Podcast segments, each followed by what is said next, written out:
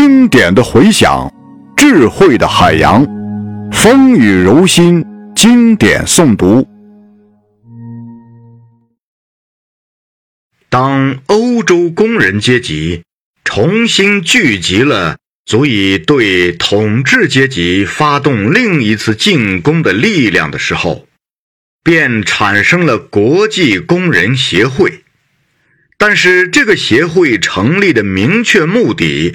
是要把欧美正在进行战斗的整个无产阶级团结为一个整体，因此他不能立刻宣布宣言中所申述的那些原则。国际应该有一个充分广泛的纲领，是英国工联、法国、比利时、意大利和西班牙的普鲁东派以及德国的拉萨尔派。都能接受。马克思起草了这个能使一切党派都满意的纲领，当时是把希望完全寄托于共同行动和共同讨论必然要产生的工人阶级的精神的发展。反资本斗争中的种种事件和变迁。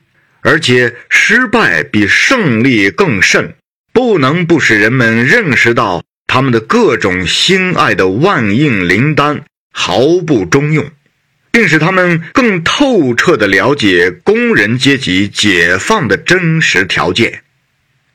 马克思是正确的。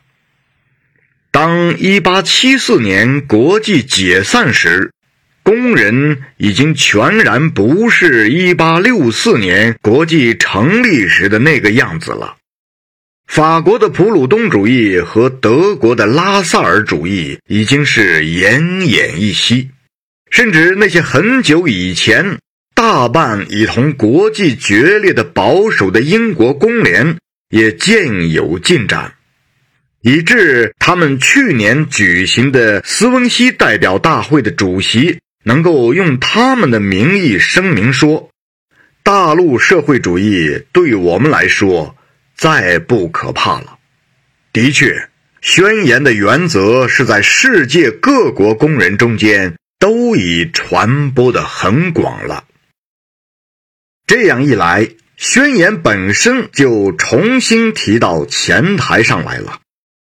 从一八五零年起。德国原本在瑞士、英国和美国重版过数次。1872年，有人在纽约把它译成英文，并在那里的伍德赫尔和克拉夫林周刊上发表。接着，又有人根据这个英文译本，把它译成法文，刊载在纽约的社会主义者报上。以后，在美国又至少出现过两种多少有些曲解的英文译本，其中一种还在英国重版过。由巴库宁翻译的第一个俄文本，于1863年在日内瓦由赫尔岑办的终生印刷所刊印。